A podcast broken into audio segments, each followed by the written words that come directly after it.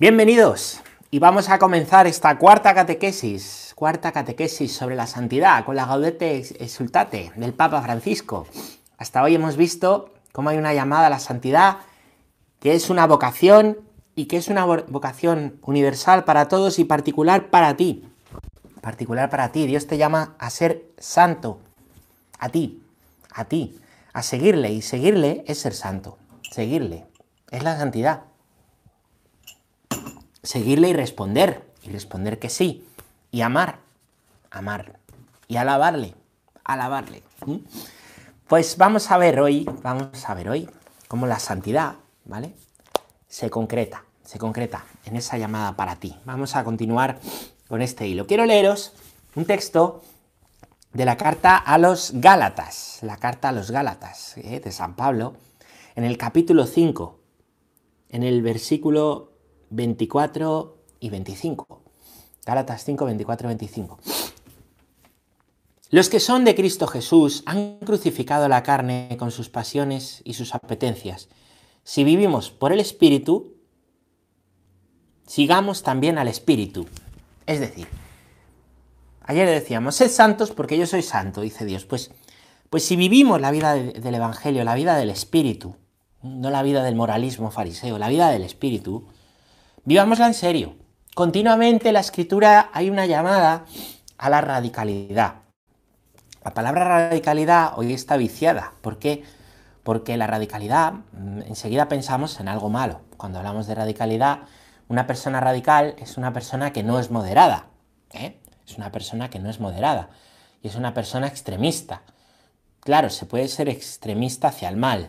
Se puede ser extremista hacia una ideología por encima de la demás, pero en realidad la radicalidad evangélica es buena. Seguir a Cristo en extremo es bueno, amar hasta el extremo es bueno. ¿Qué pasa? Pues que tratamos de descafeinar el Evangelio. Tratamos de, inconscientemente, ¿no? Ponemos el Evangelio, bueno, pues, pues, como algo que hay que ir viviendo en lo oculto, en tu plano, en tu... En realidad, no es eso. ¿eh? En realidad, Cristo nos llama a la totalidad de vida. Es como si me dices que unos enamorados que se quieren, es que se quieren demasiado. No. Nosotros nunca hablamos de quererse demasiado, hablamos de quererse mucho y de poderse querer más. Es que se quieren demasiado, hombre, no. Qué, estúpido sería decir eso. Pues de igual manera a Dios no se le quiere demasiado, se le quiere mucho. Se le responde con la radicalidad de la vida. No es quererle demasiado. Es responderle con todo nuestro corazón, con toda nuestra alma y con todo nuestro ser. Porque Él nos hace una llamada. Recordad. Hay respuesta cuando hay llamada, ¿no? Si a ti te llaman al móvil, respondes, ¿eh? ¿A que sí? Pues si hay una llamada, se puede responder. La iniciativa es de Dios, la iniciativa de llamarnos. No se nos ha ocurrido a nosotros. Es que hay crisis de vocaciones. Mm, bueno, hombre, entiendo lo que queremos decir, pero hay que precisar un poco el lenguaje. Porque vocación es llamada, ¿y quién llama? Llama a Dios, Dios no está en crisis. Habrá crisis de escucha, habrá crisis de respuesta, habrá otras cosas, pero Dios no está en crisis. No, Dios no puede estar en crisis, ¿vale? Pues vamos a leer cómo la santidad es para ti. Eh, aquí, aquí estáis. Punto número 14 de la Gaudete et Exultate. Para ser santos no es necesario ser obispos, sacerdotes, religiosos pero religiosas. Muchas veces tenemos la tentación de pensar que la santidad está reservada solo a quienes tienen la posibilidad de tomar distancia de las ocupaciones ordinarias para dedicar mucho tiempo a la oración. No es así. Todos estamos llamados a ser santos, viviendo con amor y ofreciendo el propio testimonio en las ocupaciones de cada día allí donde cada uno se encuentra. ¿Eres consagrada o consagrado? Sé santo, viviendo con alegría tu entrega. ¿Estás casado? Sé santo amando y ocupándote de tu marido o tu esposa, como Cristo lo hizo con la iglesia. ¿Eres un trabajador? Sé santo cumpliendo con honradez y competencia tu trabajo al servicio de los hermanos. ¿Eres padre, abuela o abuelo? Sé santo enseñando con paciencia a los niños a seguir a Jesús. ¿Tienes autoridad? Sé santo luchando por el bien común y renunciando a tus intereses personales. Es decir, que la santidad es para todos, no como decíamos ayer, que hoy lo leemos, ¿vale? Que la santidad no es solo...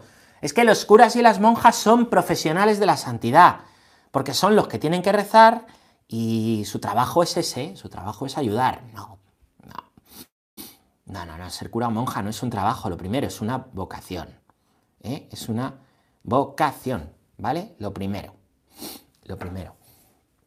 Lo segundo, ¿eh? no es solo para los curas y las monjas. Todos estamos llamados a ser santos viviendo con amor. A veces dicen, no, es que usted está más cerca de Dios. Hombre, si hablamos de que uno está consagrado y quiere ser de Dios, pero, pero la santidad también es para ti, que a veces por pensar que, que cura y la monja está muy cerca de Dios, te crees que tú estás muy lejos y entonces la santidad es para ti. No, no, se trata de amar. Se trata de amar. No es que nosotros tengamos enchufe. El enchufe te lo da el ser hijo de Dios, el bautismo. El enchufe te lo da el Espíritu Santo, que desciende en el agua, y ese agua del bautismo te hace hijo de Dios. El enchufe te lo da la confirmación, el enchufe te lo da comulgar, el enchufe te lo dan los sacramentos. El enchufe no te lo da un alzacuellos. ¿Mm? Estamos llamados a ser santos, todos. Y qué bonito lo que dice aquí. Qué bonito, ¿no? Eres consagrada, consagrado. Vive con alegría tu entrega. Alegría tu entrega. ¿Mm? Estás casado. Sé santo amando a tu marido, a tu mujer, a tus hijos. Sé santo amando a la familia, a la iglesia doméstica, que es tu familia. Sé santo llevándoles a Dios a ellos, que es lo mejor que se le puede dar a los nuestros, a Dios, lo mejor. ¿Cuántas veces queremos proteger y proteger y proteger a los hijos? La mejor enseñanza, lo que mejor protege a los hijos es enseñarles a abrazar la cruz, para cuando venga la cruz. No a quererles proteger como si no pusiera, pasara nada y en el mundo no hubiera sufrimiento. ¿Eres un trabajador? Ama. Tu trabajo es un servicio a los hermanos. Ya, pero es que yo no trabajo de cara al público, yo trabajo en un almacén de cajas. Oye, pues, pues pon amor en lo que haces con las cajas. Yo trabajo conduciendo pon amor conduciendo autobuses. Yo trabajo pues limpiando la calle, pues pon amor ahí. El cristiano pone sal y luz, amor donde falta. Y en todos los sitios falta. Eres padre, abuela, abuelo. Sé santo enseñando con paciencia a los hijos. ¿Y tienes autoridad? No te sirva tu autoridad para pisar a otros. Sé santo buscando el bien común para todos, no solo para ti. Que es el peligro de tener autoridad. Aprovechar esa autoridad para estar bien tú. Vamos a leer el punto número 15. Mirad, este es potente. Deja que la gracia de tu bautismo fructifique en un camino de santidad. Deja que todo esté abierto a Dios y para ello opta por Él. Elige a Dios una y otra vez. No te desalientes, porque tienes la fuerza del Espíritu Santo para que sea posible y la santidad en el fondo es fruto del Espíritu Santo en tu vida. Lo que leíamos de Gálatas. Cuando sientas la tentación de enredarte en tu debilidad, levanta los ojos al crucificado y dile, Señor, yo soy un pobrecillo, pero tú puedes realizar el milagro de hacerme un poco mejor. En la iglesia santa y compuesta de pecadores encontrarás todo lo que necesitas para crecer hacia la santidad. El Señor la ha llenado de dones con la palabra, los sacramentos, los santuarios, la vida de las comunidades, el testimonio de sus santos y una múltiple belleza que procede del amor del Señor, como novia que se adorna con sus joyas. Es decir, lo que decía, que el enchufe ya lo tienes en el Espíritu Santo. Ahora que va a ser Pentecostés, nos viene muy al pelo esto. Al Espíritu Santo le pides, le puedes pedir, pídele, pídele. ¿eh? El Espíritu Santo es como el agua que riega la semilla. Pídele que fructifique la semilla, que fructifique en sus dones, lo que Él te da, fructifique y salga para que otros lo vean. Pídele dar fruto al Espíritu Santo, fruto de santidad. Y ante la tentación, dice el Papa, reza Jesús al crucificado. Mirad, nosotros, me gusta mucho decirlo, digo muchas veces, ¿verdad? Somos aprendices de crucificados. Es así. La vida no es huir de la cruz. Huimos de la cruz porque le tenemos miedo a la muerte. Le tenemos miedo a sufrir. Como no queremos sufrir, cuando viene un sufrimiento, reventamos. ¿Por qué? Porque no lo enfrentamos, no lo asumimos o no sabemos ni siquiera cómo. ¿Qué nos enseña el Evangelio? A levantar los ojos al crucificado, como aquí dice el Papa. Y ser aprendices, es decir, yo soy un pobrecillo, pero hazme como tú, hazme mejor, hazme como tú, hazme como tú. Eso ayuda también a no juzgar a los demás. Los demás también son unos pobrecillos. Cuando tú te crees mejor que nada, juzgas a los demás por encima. Cuando tú te reconoces pobre, entiendes que los demás también lo son. Es que ellos no lo reconocen. Bueno, pero reconócelo tú. Al final, detrás de incluso la gente que, nos cuesta, que hace daño, que son pobres hombres. ¿Mm? Sí. Pobres hombres que necesitan también a Dios, que necesitan también el encuentro con Él, que necesitan también abrazar la cruz. Y ojo, los pobres hombres pueden hacer a veces mucho daño. Y ahí Dios habla con mucha realidad ¿eh? de lo que, la importancia de la conversión. Que tampoco vale eso de no, yo es que como soy pecador, como soy pecador. A veces nos justificamos, como soy pecador, no. Cuando he metido la pata, pide perdón. Ya sabemos que eres pecador porque eres un pobre hombre.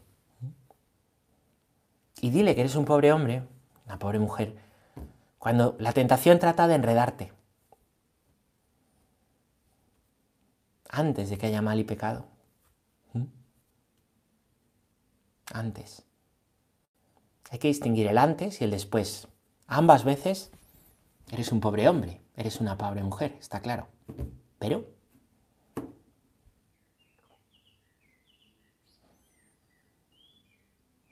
Pero es antes, cuando viene la tentación, cuando hay que decirle, ayúdame, en mi pobreza. Y después hay que decir perdón. Ahí está la humildad. La humildad no está en pedir perdón cuando no has hecho nada y en decir que eres un pobre hombre cuando sí lo has hecho, sino al revés, lo contrario. Bueno, vamos a leer eh, bueno, y por supuesto se nos dice ¿no? que la iglesia está llena de, dones, ¿no? La palabra de Dios es un don, los sacramentos son un don, santuarios, yo diría tu propia parroquia, tu comunidad, la vida de las comunidades, el testimonio de los santos. Uy, el Papa también habla de vivir en, de no vivir la fe solo. Testimonio de los santos. En todo está la belleza del amor de Dios. Todos son signos que te llevan a Dios. Que levantes la cabeza y digas, qué grande eres, Señor, qué pequeño yo. Punto número 16. Esta santidad a la que el Señor te llama irá creciendo con pequeños gestos. Por ejemplo, una señora va al mercado a hacer las compras. Encuentra a una vecina y comienza a hablar, y vienen las críticas. Pero esta mujer dice en su interior, no, no hablaré mal de nadie. Está en un paso en la santidad. Luego en casa su hijo le pide conversar acerca de sus fantasías, y aunque esté cansada, se sienta a lado y escucha con paciencia y afecto. Esa es otra ofrenda que santifica. Luego vive un momento de angustia, pero recuerda el amor de la Virgen María, toma el rosario y reza con fe. Ese es otro camino de santidad. Luego va por la calle, encuentra a un pobre y se detiene a conversar con él con cariño. Ese es otro paso. Gestos pequeños, ¿no? ¿Sabéis la diferencia entre los gestos y las gestas? ¿Qué son las gestas? Las grandes victorias. ¿Qué son los gestos? Los pequeños signos de amor. Los gestos de amor, se entiende. Nosotros queremos hacer grandes gestas, mucho más después de leer la vida de los santos. Y queremos ir a lo grande. Y como muchas veces no podemos ir a lo grande, la mayoría de las veces no podemos ir a lo grande, ¿qué hacemos? Pues ni ir a lo grande ni a lo pequeño. Desanimarnos, acomodarnos, apoltronarnos y terminar viviendo para nosotros mismos y pensar que eso de ser santo eran cuentos bonitos que me contaban en catequesis. Y es que las gestas, a las gestas se llega, pues el Señor te pone ocasión, pero está claro que no podrás hacer una gran gesta si no tienes pequeños gestos. Dice la palabra de Dios de otra manera, el que es de fiar en lo poco, también es de fiar en lo mucho. En cambio, el que no es de fiar en lo poco, tampoco es de fiar en lo mucho. Es así, yo me fío del que en las cosas pequeñas me da confianza. Es así, ¿no? Es decir, la santidad no se alcanza con grandes gestos. Vamos a hacer una gran congregación como Madre Teresa, vamos a hacer una gran, una gran predicación como Juan Pablo II, vamos a... Pues si Dios te lo pone y Dios te lo pide, pero no podrás hacerlo. Primero, si Dios no quiere que vayas por ahí, ¿para qué? Y segundo, y segundo,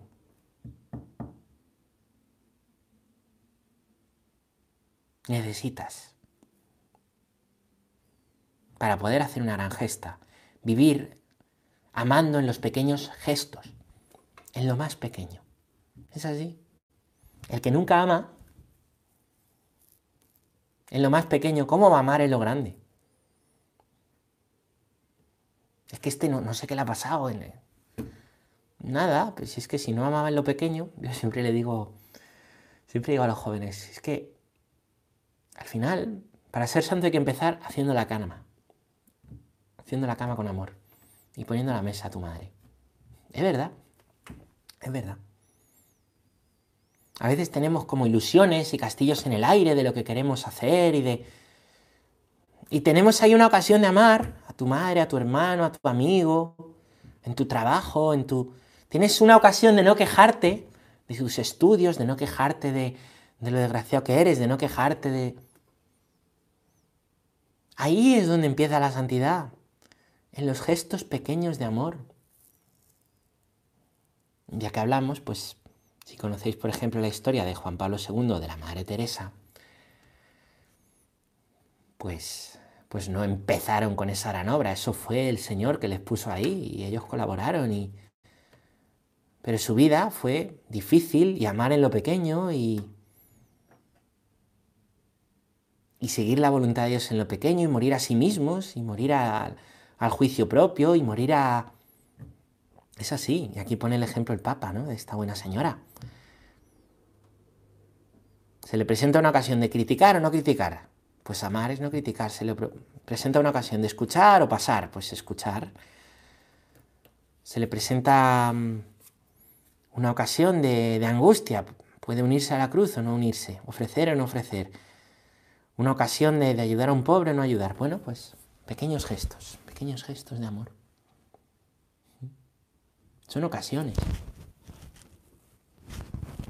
Tú esta tarde vas a tener ocasiones de amar. En cuanto cortes esta catequesis, vas a tener ocasiones para amar.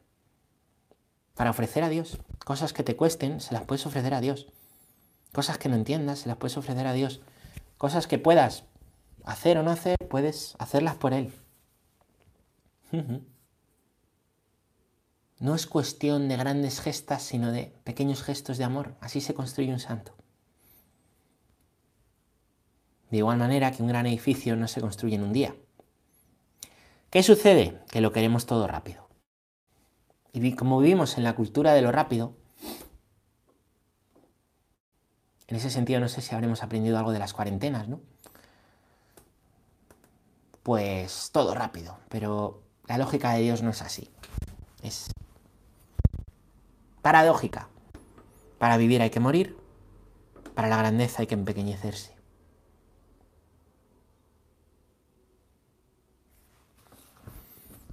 Y para lo rápido, paz y construir despacio. Vamos a leer el punto número 17. A veces la vida presenta desafíos mayores y a través de ellos el Señor nos invita a nuevas conversiones que permiten que su gracia se manifieste mejor en nuestra existencia, para que participemos de su santidad. Otras veces se trata de encontrar una forma más perfecta de vivir lo que ya hacemos. Hay inspiraciones que tienden solamente a una extraordinaria perfección de los ejercicios ordinarios de la vida. Cuando el cardenal Francisco Javier Nguyen Bantuan estaba en la cárcel, renunció a desgastarse esperando su liberación. Su opción fue el vivir el momento presente colmándolo de amor. Y el modo como se concretaba esto era Aprovecho las ocasiones que se presentan cada día para realizar acciones ordinarias de manera extraordinaria. Mantuan, obispo. Os invito a buscar hoy de él, hoy es el que podemos buscar, aunque ya os he contado muchas cosas de él. Buscar un poquito de su vida. Obispo. Y el Señor permite que se pare. La cárcel, 13 años. Quiero vivir el presente colmándolo de amor. Aprovecho las ocasiones que se presentan cada día para realizar acciones ordinarias de manera extraordinaria. ¿Qué ocasiones eran esas? Pues a lo mejor la de hablar un poquito con su carcelero, la de rezar por su torturador, la de ofrecer a Dios la Eucaristía con, con una miga de pan y una gota de vino y de agua, la de ofrecer el dolor, el sufrimiento, la queja, y poquitas más ocasiones tenía al día, muchos días, colmándolas de amor. Vivía lo mismo que otros presos, pero él quiso colmarlo de amor. De igual manera, tú vives lo mismo que viven muchísimas personas, pero puedes colmarlo de amor. Si no somos los únicos que nos pasan las cosas. no, pero puedes elegir amar. Porque la libertad verdadera está en amar. Quizá no se trata de hacer cosas nuevas, a veces sí. Oye, si el Señor te llama. A mí me llamó al seminario, pues me fui al seminario o me ha cambiado la vida ahora que me he casado. Pues bendito sea Dios. O ha nacido un hijo. Pues muy bien. Pero a veces no es cuestión de cosas nuevas o de esperar a que vengan cosas nuevas, sino de encontrar una forma más perfecta de vivir lo que ya hacemos. De hacer nuevo lo viejo. Y hacer vibrante la, costumbre, por así decir.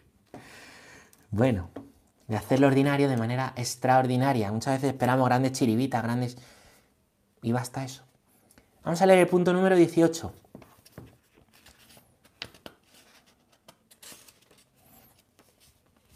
Así, bajo el impulso de la gracia divina, con muchos gestos, vamos construyendo esa figura de santidad que Dios quería, pero no como seres autosuficientes, sino como buenos administradores de la multiforme gracia de Dios Bien nos enseñaron los obispos de Nueva Zelanda. ¿No habéis leído los obispos de Nueva Zelanda?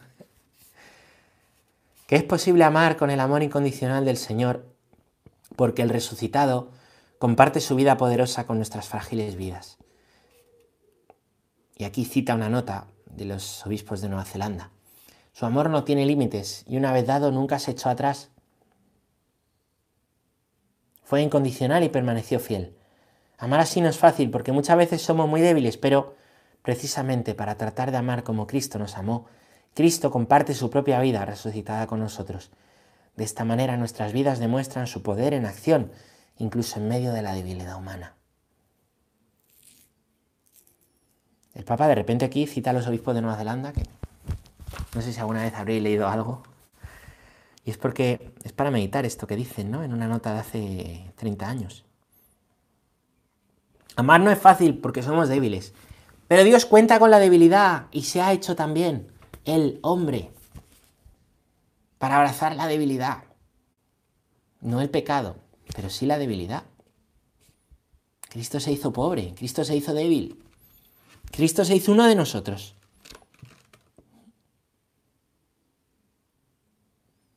Se trata de que con nuestros gestos vayamos viviendo la vida divina, Cristo se ha hecho hombre no para que nosotros nos animalicemos más. Cristo se ha rebajado no para que nosotros rebajemos a Dios. Cristo se ha hecho hombre para que nosotros hombres nos divinicemos, para que nos parezcamos a Dios en la vida divina, la vida del Espíritu que leíamos antes. Cristo ha venido al mundo no para que tú y yo nos mundanicemos, sino para que el mundo sea lo que tiene que ser, divinizado. para que el mundo alabe a Dios. A veces tenemos una idea de Cristo de la piruleta que le hacemos, Cristo es hombre, pero se nos olvida que Cristo, hombre, ha venido a que el hombre sea como Dios, no Dios. Para eso se ha hecho hombre, no para que le tratemos como un coleguita, sino para decirnos lo que de verdad es ser personas, hombres y mujeres, y cuál es el camino de la vida buena, la vida bienaventurada. Bienaventurado es bueno, el bueno es el bienaventurado, el feliz. Bienaventurados, los pobres, los mansos, los que lloran, los que tienen hambre y sed de la justicia. Bienaventurados vosotros cuando os persigan. Coge tu cruz y sígueme. Porque yo soy el camino, la verdad y la vida. Nadie va al Padre sino por mí. Jesús ha venido al mundo para que el mundo vaya al cielo. Pero no podemos ir al cielo sin Él. Y si no es por Él. Y si no es por la verdad de lo que somos. Bueno, esto es para meditarlo, ¿eh? Es el camino de la santidad. Vamos a leer un puntito más, el puntito 19. Tu misión en Cristo. Unimos con lo anterior, ¿eh? Nuestra misión es en Cristo siempre. Tenemos una misión, una llamada a ser santos, llamada, y nuestra respuesta es en Cristo. Punto 19. Para un cristiano no es posible pensar en la propia misión en la tierra sin concebirla como un camino de santidad, porque esta es la voluntad de Dios, vuestra santificación, dice la primera carta a los tesalonicenses. Cada santo es una misión, es un proyecto del Padre para reflejar y encarnar en un momento determinado de la historia un aspecto del Evangelio, es decir, reflejar a Cristo en un lugar y en un momento determinado de la historia. Tú tienes esa misión y es distinta a la del otro. Es distinta porque la vida es distinta. Aquí me gusta contarle una historia a los, a los niños, ¿no? La de las dos piedrecitas azules. Había dos piedrecitas azules que estaban en una pared y tenían puesto ahí como, como un cemento, pegamento en la espalda y estaban que no se podían mover. Qué aburridos aquí en la pared y qué aburrido y qué aburrimiento aquí. Y se movían y se movían y se movían. Vámonos, vámonos, vámonos. Y al final de tanto moverse, ¡pa! se soltaron, cayeron al suelo y cuando vieron donde estaban era una gran pared llena de piedrecitas de colores que formaban un mosaico con la imagen de Cristo. Y el Cristo se había quedado se había quedado visco, porque las dos piedras azules eran los ojos. Es decir, tenemos una misión. Tenemos una misión y un lugar en la iglesia distinto al de los demás, e igual de necesario. No hay vocaciones mejores y peores, como os, como os decía ayer. Cada una es distinta, preciosa y necesaria. Tenemos un lugar en la iglesia. Y todo es para hacer presente a Cristo, pero cada uno de una manera. No es igual el padre que ama a sus hijos, a su mujer o la madre, que el sacerdote, que el consagrado, que la religiosa, que la que es activa, que la que es contemplativa, que el que está en la misión, que el que está en su tierra, en la misión en su tierra. No es igual el, mayor que el joven. El igual evangeliza al igual. Yo siempre digo que el igual evangeliza al igual. Por eso el trabajador que trabaja algo puede evangelizar allí, pues mejor que cualquier otro. Y el que es padre a otros padres, y el que es joven a otros jóvenes. ¿Mm? Evangelizar no es una cuestión que hagan los curas. Es la misión particular de cada uno, donde estamos. Piedras de ese mosaico, que es la iglesia, el mosaico de los hijos de Dios. Bendito sea Dios. Aquí lo vamos a dejar.